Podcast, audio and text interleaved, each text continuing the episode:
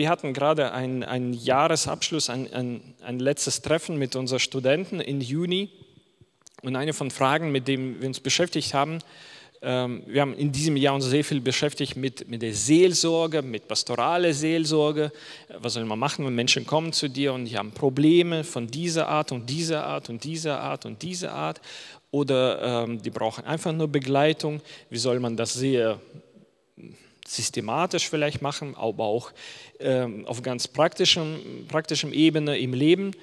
Und die Frage im letzten Treffen, ähm, mit der wir uns beschäftigt haben, war, was ist, wenn du ein einziges Treffen mit dieser Person hast, die vielleicht irgendwelche Schwierigkeiten hat oder äh, hat einfach wirklich bedeutende Fragen und du kannst dir nicht einplanen und du sagst, okay, dann wir werden uns jetzt drei Monate lang jede Woche treffen oder so.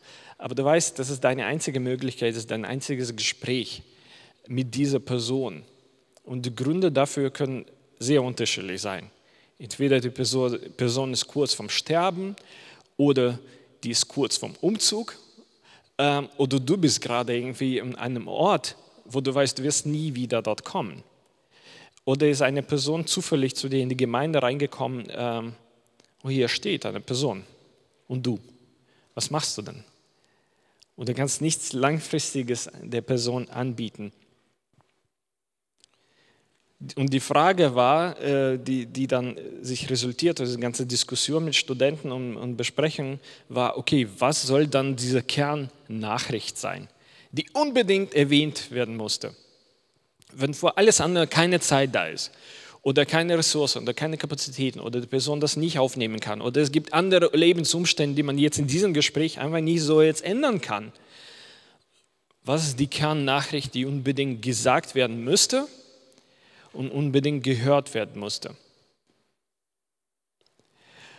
Als wir äh, als junge Familie frisch nach der Bibelschule zurück nach Lettland gefahren sind, äh, von einer Gemeinde in Deutschland ausgesandt, äh, ausgesandt als Missionaren, ähm, dort haben wir äh, so, ein, so ein offenes Jugenddienst übernommen in, in meine Gemeinde, die am Donnerstag, donnerstags am Nachmittag stattgefunden hat. Und ähm, Situation war, war folgendes, dass ähm, die, das Gemeindegebäude war praktisch in der Stadtmitte neben einem großen Park mit einem Spielplatz, der genau in diesem Jahr frisch aufgebaut wurde. Und äh, dieser Park äh, hat natürlich die Kinder aus der ganzen Gegend zu unserer Gemeinde gezogen. Die Gemeinde waren wir da zufällig. Kinder waren da wegen dem Spielplatz, wegen dem Park. Und äh, die Gegend war so, so dass ihr versteht hier so Richtung Garten, so von, äh, von Konstellation, von, von Gesellschaft, von Mischung auch. Es waren ganz viele Roma-Kinder, ganz viele ähm, nicht komplette Familien, ähm, Familien, wo Alkoholproblem dabei ist. Und das waren die Kinder, so sogenannte Schlüsselkinder, äh, die dann tagsüber einfach da draußen sind, ähm, spielen auf dem Spielplatz, ja, da ist so ein Riesengebäude neben dem Spielplatz und wir haben da unsere Jugendaktivitäten äh, gemacht und es hat sich so entwickelt, dass diese Kinder haben angefangen so ein bisschen reingucken. Die Tür war manchmal auf oder sie haben un ungefragt Tür aufgemacht, reinzugucken, was ist denn hier los? Was ist denn hier? Es ist ja nicht schlimm, dass da Riesenkreuze auf, auf der Wand hängt. Ja, sagt nicht unbedingt was. Ne? Ähm, was ist denn hier? Was macht ihr? Und dann haben wir äh, ziemlich schnell diese Jugend Abende in, in so eine offene Kinderarbeit, so einen Kindernachmittag umgestaltet, weil wir gemerkt haben, wir sind in der Stadtmitte, es gibt Kinder, die hier wohnen, massenweise, und ohne dass wir was dafür machen, die kommen rein in die Gemeinde. Und dann fragen sie, was ist, hier, was ist denn hier los? Äh, ja, ich bringe noch meine Freunde mit. Dann dachte ich, okay, wir sollten auf sowas reagieren. Äh, und nicht äh, in unser Gebetkämmerchen sitzen und sagen, oh Herr, schick doch die Leute zu uns in die Gemeinde. Das ist die Antwort. Wie gehen wir damit um? Und das war sehr schön, das war sehr spannend. Ähm, das haben wir jede Woche gemacht. Das hat, das hat so eine gewisse Eigendynamik gehabt und wir haben da coole Erlebnisse gehabt. Unsere Kinder äh, haben wir auch mitgenommen, als sie noch Babys waren, die waren immer dabei. Äh, es war wirklich eine spannende Zeit. Und was wir mitgekriegt haben, ja, aber so wirklich, so wie ich am Anfang gesagt habe, so langfristig planen oder rechnen mit diesen Kindern können wir nicht, weil Lebensumstände. Diese Kinder, die waren ja immer an Eltern oder Großeltern verbunden. Ähm, und Lettland war damals in Jahren 2009, 2010 von finanzieller Krise ziemlich heftig betroffen. Das heißt, dass viele aus meiner Generation oder junge Familien oder wirtschaftlich aktive Menschen äh, sind ausgereist. Nach England, Irland, weniger Skandinavien, äh, eher so in, dort, wo sie mit Englisch was anfangen könnten. Einfach zum Arbeiten und die Schulden abzubezahlen. Äh, das war ziemlich, ähm, ziemlich komplex, weil da die ganze Generation und Familien involviert wurden. Wir haben gemerkt, hm, plötzlich die Kinder, die wir hatten letzte Woche, die sind nicht mehr da. Und dann sagt der Nachbarkind, ja, die sind äh, gestern umgezogen nach England. Und weg sind sie. Ähm, oder die haben angefangen, so innerhalb von Stadt zu migrieren und, und umzuziehen und irgendwie versuchen, die wirtschaftliche Situation, die Lebenssituation zu verbessern. Ähm, dann haben wir verstanden, wir müssen auf das reagieren. Wir mussten da irgendwas machen. Und das war so ein krasser Gegensatz zu unserer normalen Gemeinde, Jugendgruppe, die, das waren so gemeine Jugendliche. Du äh, hast irgendwie so einen langfristigen Plan mit denen, so in zwei, drei, vier Jahren. Du willst äh, mit denen über dies und das erzählen über die Berufung, Beruf, über die Ehe, über Spenden, über Zehnten, über alles Mögliche. Und du hast Zeit dafür und du planst langfristig. Da. In diesem Jahr werden wir so ein Sommercamp machen und nächstes Jahr schaffen wir vielleicht eine Konferenz machen und dies und das wird erleuchtet. Das war unsere Kirche Jugendliche. Aber mit diesen Kindern da, heute steht er vor dir. Aber wahrscheinlich kann sein, er weiß das sogar nicht und du weißt es nicht. Du wirst ihn niemals sehen. Und was sagst du ihm? Was soll er dann hören, wenn er in die Gemeinde reinkommt, in die Kirche und, und fragt, was ist denn hier so? Was macht er hier? Und wir haben ziemlich schnell gelernt, ähm, was wir dann machen müssen und was wir alles äh, ausfallen lassen müssen und was wir alles streichen müssen aus unserem hier Riesenthema mit 13 Punkten. Warte mal, wir fangen jetzt bei Adam an. Und jetzt gehen wir durch die ganz, ganz, ganz, ganz lange Geschichte.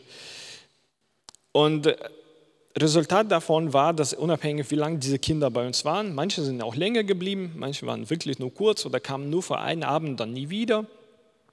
Aber Resultat davon war, dass jedes Kind bei uns gehört hat, dass ähm, er dem Jesus, der Sohn Gottes ist, vertrauen kann. Das hat jedes Kind gehört. Vielleicht mehr als ihm lieb ist hat es jede Woche gehört. Du kannst Jesus vertrauen. Er liebt dich. Jedes Kind hat gehört, dass Jesus für seine Schuld gestorben ist und dass es eine Schuld gibt. Und dass Jesus will dir ein, ein ewiges Leben schenken. Und dass Jesus will schon jetzt in diesem Leben dich erlösen. Er will deine Eltern erlösen. Er will deinen Nachbarn erlösen.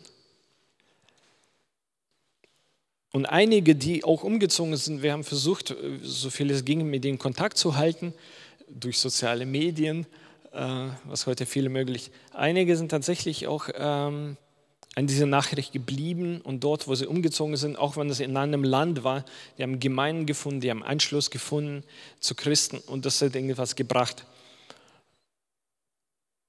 Und das klingt natürlich wie eine schöne, wunderschöne Geschichte, die weit weg vielleicht von euch ist. Irgendwie, ja, in anderen Ländern passiert ja immer was Tolles. Äh, vor allem, wenn, das, wenn Lebensschwierigkeiten da so präsent sind.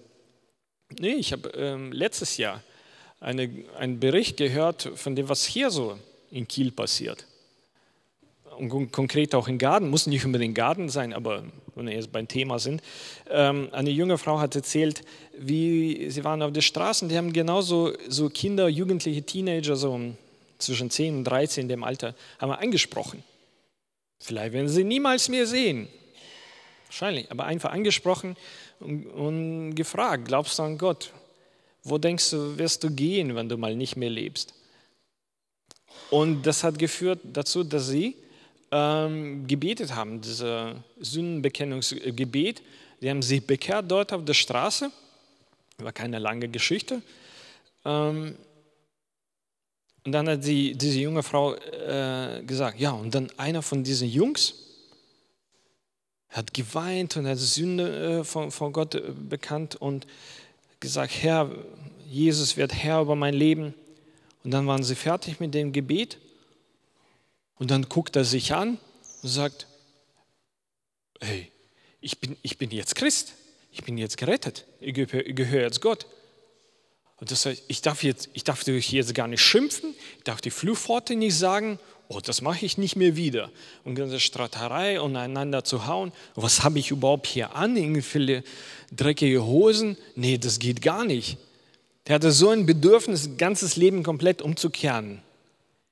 Alles zu verändern dem Leben, einfach von dem Bewusstsein, ich bin jetzt was anderes. Da habe ich mir diese Geschichte angehört, dann dachte ich, ja, das klingt nach Gott, so kenne ich den. So kenne ich, wie Gott wirkt. Ohne jetzt, so Kind. Und jetzt musst du ein langes Seminar besuchen, zum sehr, sehr, sehr lange lernen, um herauszufinden, was bedeutet das jetzt ein Christ sein und welche Sachen musst du jetzt lernen zu hassen um dein Leben zu ändern. Nee, Gott hat ihn berührt. Keiner hat ihm ein Wort gesagt, er hat selber verstanden. Oh, gibt es schon einiges in meinem Leben, was nicht so damit passt, dass ich jetzt gehöre zu dem Königreich Gottes. Es muss eine Veränderung auch reinkommen, eine Umkehr. Diese Nachricht, diese eine Person gibt auch wenn du vielleicht nur einmal diese Person siehst. Und so werden wir, wie ich schon letzte Woche gepredigt habe, wenn wir diesen Ruf antworten, Herr, sende mich, wir werden dann auch gesendet. Manchmal. Oder sogar platziert, ganz gezielt. An konkrete Orten, ähm, langfristig oder sehr kurzfristig. Oder Leute werden vor uns direkt platziert. Wir sind in unserem Umfeld, da wo wir immer sind, aber Leute kommen und gehen. Und du merkst manchmal, oh, das ist jetzt nicht einfach nur so. Und du merkst bei dir, ich bin nicht einfach nur so hier. Und die Frage ist, wenn wir, werden, wenn wir diesen Ruf antworten, ja Herr, ich werde gehen, der Herr platziert uns und sendet uns, was ist dann mit unserer Nachricht? Womit kommen wir? was sagen wir dann in dieser Situation, wo wir merken, das ist alles nicht einfach nur so, das ist von Gott gewollt, organisiert und jetzt soll ich was geben, die Nachricht. Ist unsere Nachricht klar und nicht vermischt mit Sachen, die einfach aus allen möglichen Ecken dazugehören? Und ihr habt vielleicht das schon gehört, wenn ihr länger in der Gemeinde seid, habt ihr schon sicherlich diese Geschichte hundertmal gehört dass diese Währungsexperten in Banken, die sich mit, äh, mit Papierschein, mit Geldschein sich beschäftigen, zum sagen, ist das gefälscht oder ist das echt? Ähm, ich habe schon sicherlich gehört, dass sie beschäftigen sich wohl nur mit dem Original. Dass sie studieren nicht und die lernen nicht alle Technologien und Tricks, wie man Geld fälschen kann diese Experten, die wirklich jetzt unterscheiden können. Du gibst ihnen zwei Scheine und die können ganz klar sagen, was ist echtes Geld und was ist gefälscht. Sie beschäftigen sich nur ausschließlich mit dem, wie das echte Geld gemacht wird. Und ich habe das auch oft gehört. Dann wollte ich nachgucken, stimmt das oder nicht? Oder ist das eine von diesen christlichen so schönen hier Geschichten, die wir einander so erzählen? Oh, klingt gut, ja, und das stimmt wirklich. Einer, äh, so ein von christlichen Autoren, der so seinen Blog schreibt und kritisiert auch ziemlich viel. Und dann äh, wollte er es rausfinden. Hatte ein Interview in einem Bank äh, von Kanada, Staatsbank, angefragt mit diesen Menschen, die diese Experten sind. Hat die gefragt direkt: Stimmt das? Das, das alles, was ihr lernt, ist das Originalgeld. Haben gesagt, ja. Und die haben immer beigebracht, wie man die Sachen jetzt antasten muss, wie man die drehen muss, in welchem Licht. Was muss man alles merken bei dem Original? Was ist da? Und wenn du dich lange genug mit dem Original äh, beschäftigst, auskennst, sobald du die Fälschung kriegst, wirst du sofort das merken. Ah, irgendwas ist da nicht so. Es fühlt sich nicht so ganz richtig an. Also die Geschichte stimmt. Und ich glaube, wir können auch daraus auch wirklich viel lernen, dass, ja, vielleicht beschäftigt sich nicht so viel mit, äh, mit Fälschung von Evangelium, vielleicht auch, aber vielleicht beschäftigst du dich sehr viel mit Irrlehren. Die, nein, das Evangelium ist falsch, so werden Menschen nicht wirklich gerettet. Nein, das ist nicht komplett. Und dieser und dieser Prediger dieses Jahr hat dies und das gesagt. Und das ist falsch, weil 15 Punkte. Ich würde sagen, das ist Verschwende von unserer wertvoller Zeit. Ja, es ist gut zu wissen, was so ein bisschen so dran ist äh, zur Zeit, welche Trends herrschen, aber das ist nicht entscheidend. Was entscheidend ist, was ist dann diese klare, echte, simple Nachricht? So dass in fünf oder in zehn oder in 20 Jahren, egal welche Meinungen oder Entwicklungen in, in der Gesellschaft kommen werden, wir können das noch nicht wissen. Aber weil wir diese klare Nachricht so gut kennen, können wir so, sofort spüren, mm, so kenne ich meinen Gott nicht. Irgendwas ist da so extra dazu gemischt. Evangelium mit Accessoires, die kommen und gehen. Und manchmal haben wir tatsächlich auch Zeit und die Möglichkeit, das Evangelium ausführlich zu lernen oder alles, was zu christlichem Glauben dazugehört, wirklich langfristig tief zu lernen. Und in Apostelgeschichte 8 von 26 bis 40, das ist die ähm, Geschichte, wie Philippus ähm, wurde an einen Ort gebracht, genauso platziert von Gott da sollte sich mit, mit einem Kämmerer, mit einem Offiziellen aus Äthiopien treffen. Und dieser Äthiopier wollte wissen, liest in der Bibel, wer, wer ist denn da? Über wem steht denn das Ganze hier?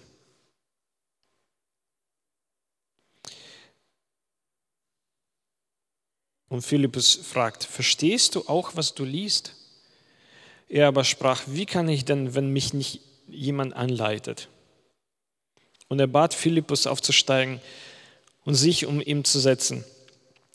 Die Schriftstelle aber, die er las, war diese. Wie ein Schaf wurde er zur Schlachtung geführt. Und wie ein Lamm von seiner Schere stumm ist, so tut er seinen Mund nicht auf. In seiner Erniedrigung wurde sein Gesicht aufgehoben. Wer will aber sein Geschlecht beschreiben? denn sein Leben wird von der Erde weggenommen. Und das ist natürlich Schriftstelle aus, aus äh, Jesaja. Es geht um Jesus, Prophezeiung um die Jesus.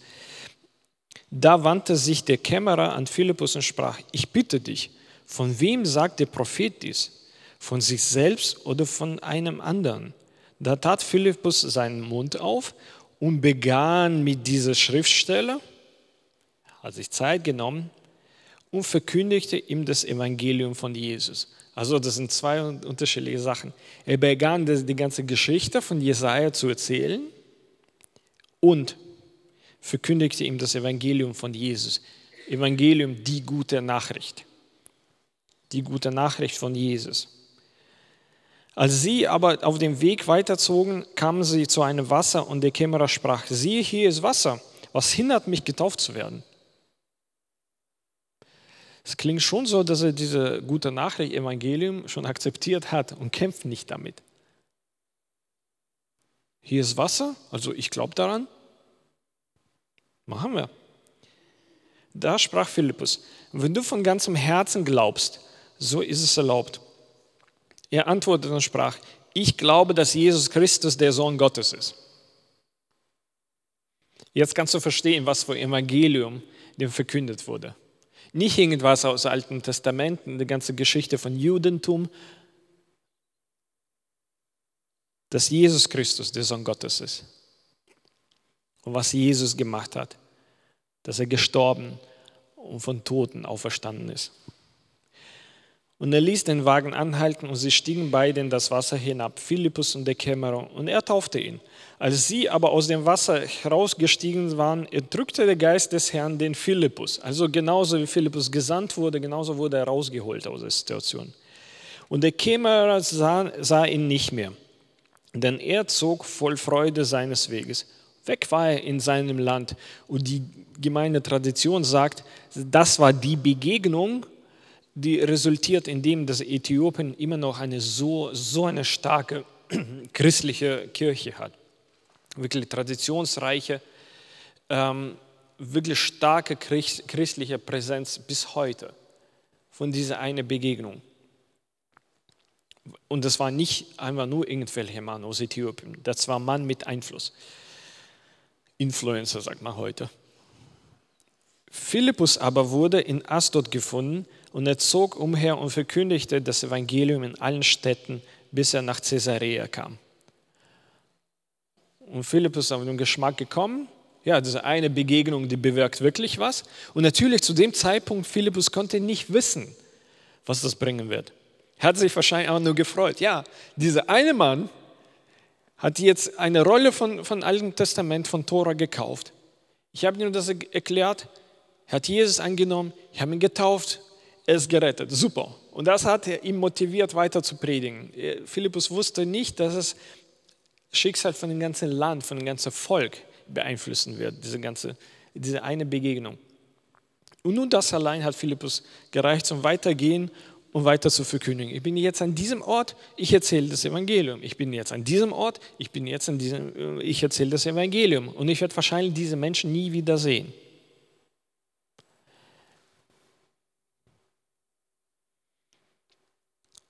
Und er hatte Zeit, mit diesem Äthiopier sich hinzusetzen und die lange Geschichte und Vorgeschichte zu erzählen und dann das Evangelium. Und manchmal ist es aber wirklich kurz, diese Begegnung mit Menschen. Vielleicht ist das wirklich auf der Straße vorbeigehend, vielleicht das kurz vorm Sterben, vielleicht ist das in einem Bus oder in einem Zug. Aber in beiden Fällen diese gute Nachricht, Evangelium, das wahre Evangelium, ist einfach und greifbar. Dass jeder das verstehen kann und jeder das greifen kann, jeder kann damit was anfangen. Und als ich äh, im theologischen Seminar war, wir hatten da einen sehr guten Lehrer, der, der war vorher auf Flamme für Evangelium hat immer bei jeder Gelegenheit, es war Amerikaner, bei jeder Gelegenheit, ob das Thema war oder nicht Thema, ob das dieses Fach war oder das anderes Fach war, ziemlich egal. Aber es ist immer eingebaut, dass es eingraviert bei uns ist. dass Errettung ist so einfach wie ABC oder auf Englisch ABC. Admit, believe, confess. Und auf Deutsch bedeutet zugeben, glauben, bekennen. Die drei Sachen. Es ist nicht komplizierter als das, gerettet zu werden. Und das ist das, was Evangelium ist, zugeben. Ich bin schuldig. In Römer 13, wie geschrieben steht, es ist keiner gerecht, auch nicht einer. Römer 3, 23, denn alle haben gesündigt und verfehlen die Herrlichkeit, die sie vor Gott haben sollten. Ich gebe zu, ich bin auch einer von dem. Schritt Nummer eins. Schritt Nummer zwei, Glauben. Römer 10 von 10 bis 11. Denn mit dem Herzen glaubt man, um gerecht zu werden. Und mit dem Mund bekennt man, um gerettet zu werden. Denn die Schrift spricht, jeder, der an ihn glaubt, wird nicht zu Schanden werden. Und über das Glauben haben wir schon letztes Mal äh, erwähnt. Das Glauben ist damit rechnen, davon ausgehen. Es ist nicht ein Ticket in der Lotterie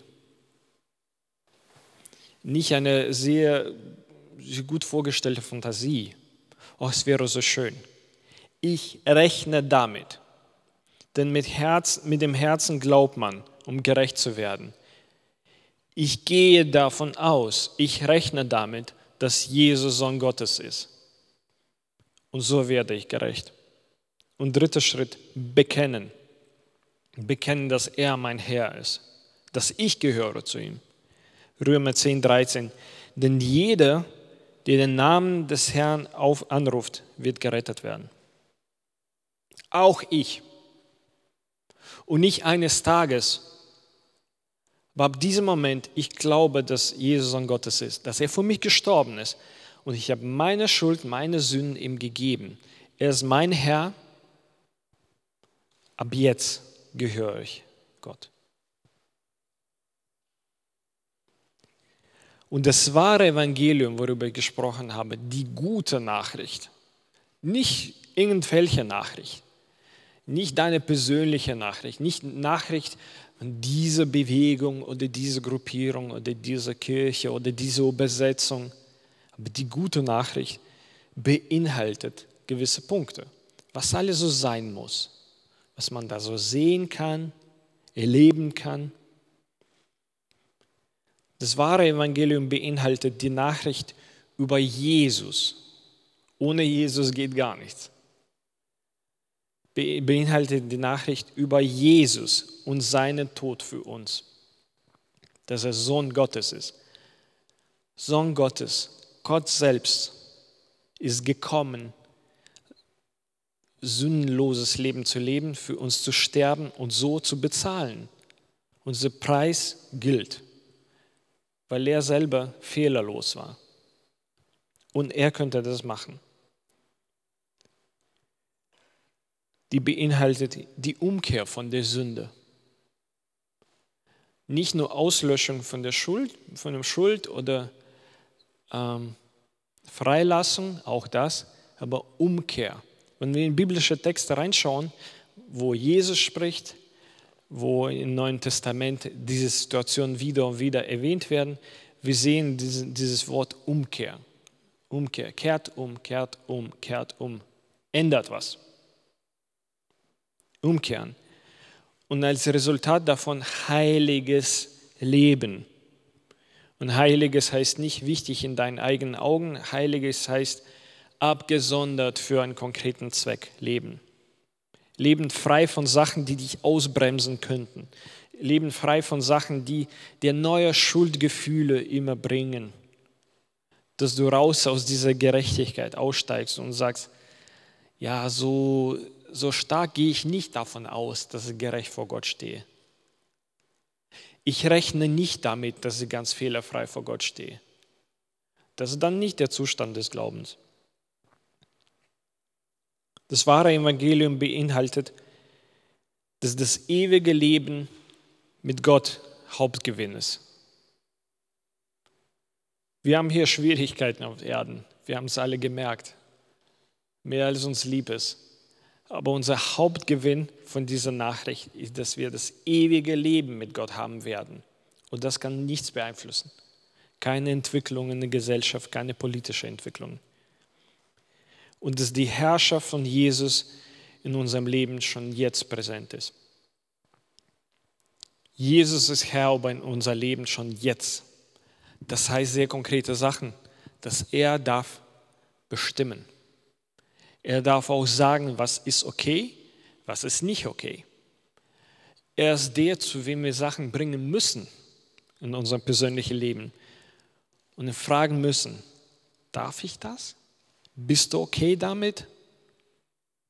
Und nicht irgendwie eigene Theorien entwickeln. Ja, ja, es funktioniert schon. Ich habe schon Christen gesehen, die auch mit dieser Sünde leben können. Nee, rede mit deinem Herr darüber. Was meint er dazu? Und die Sache, warum das so eine Wichtigkeit hat, wir alle brauchen eine klare, gute Nachricht. Ziemlich egal, wie lange du dabei bist. Aber jeder von uns braucht eine klare, gute Nachricht. Die Welt, jeder, der noch nicht weiß, dass er die Rettung braucht. Es gibt so viele Menschen, die wurden nicht konfrontiert mit dieser Nachricht. Du brauchst die Herrlichkeit und die fällt dir. Über dir hängt eine Strafe und du weißt davon nichts. Und diese Menschen brauchen eine klare, eine gute, eine saubere Nachricht, so sie eine Lösung bringen. Die Gemeinde braucht eine klare, ehrliche Nachricht. Klares, sauberes Evangelium. Warum? Weil das ein Maß ist, ja alles bestimmt, was wir machen. Das, wie unser Evangelium, wie unsere Nachricht klingt, wie die definiert ist, bestimmt absolut alles, was hier passiert, wie es aussieht, was wir machen, was wir nicht machen, was predigen wir, wie dienen wir? Einander, wie dienen wir Gott, was stellen wir an erste Stellen, was sagen wir, was muss unbedingt sein wegen dem Evangelium. Keine Strömungen, keine Trends können beeinflussen, das wie Evangelium ist. Was ist denn gute Nachricht von Jesus? Und jeder persönlich braucht eine klare, gute Nachricht. Egal wie lange du schon mit Gott bist oder du mit Gott noch so noch distant bist. Du brauchst Glaube, dieses Überzeugtsein ich rechne damit, dass deine Sünden vergeben sind und du die Ewigkeit mit Gott verbringen wirst, falls du sterben sollst, egal zu welchem Zeitpunkt. Jeder von uns braucht diese Überzeugung.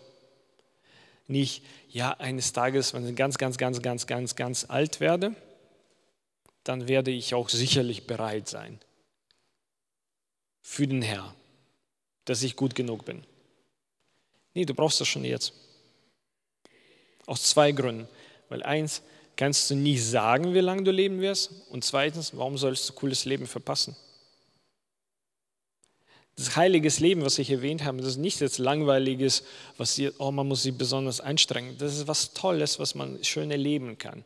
Und dann merken, ach, ich bin so froh, dass die und die und die Sache nicht in mein Leben ist, aber so cool, dass die Sachen von Gott in mein Leben sind. Warum soll man das verpassen?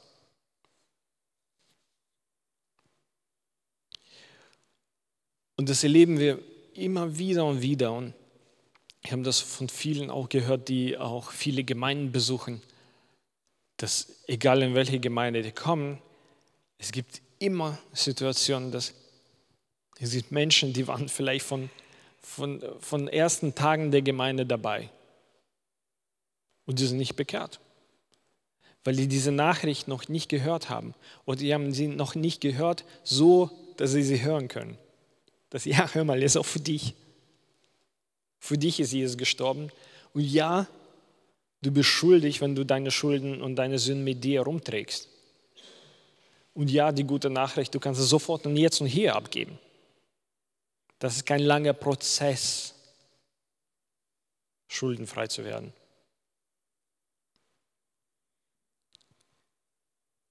Und das ist das, was, egal ob du zuschaust oder du hier dabei bist, wenn du über dich selbst nachdenkst, als ich diese Worte über Glauben erwähnt habe, dieses Überzeugtsein, davon ausgehen.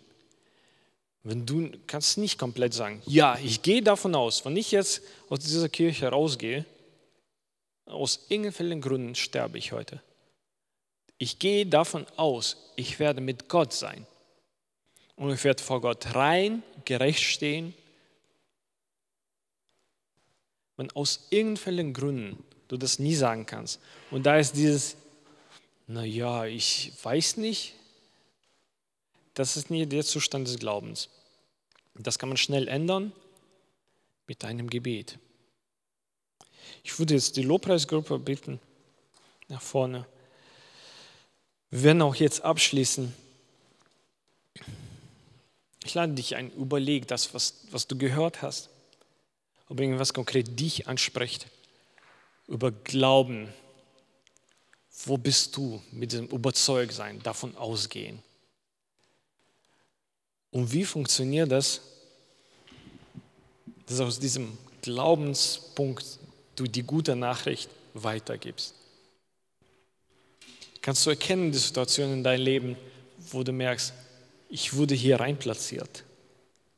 Oder diese Person ist nicht einfach nur so vor mir gerade jetzt. Das ist von Gott so gewollt. Was soll ich dann ihm sagen? Was ist die Nachricht? Lass uns aufstehen, bevor wir noch ein Lied singen. Wir werden beten. Wir werden beten.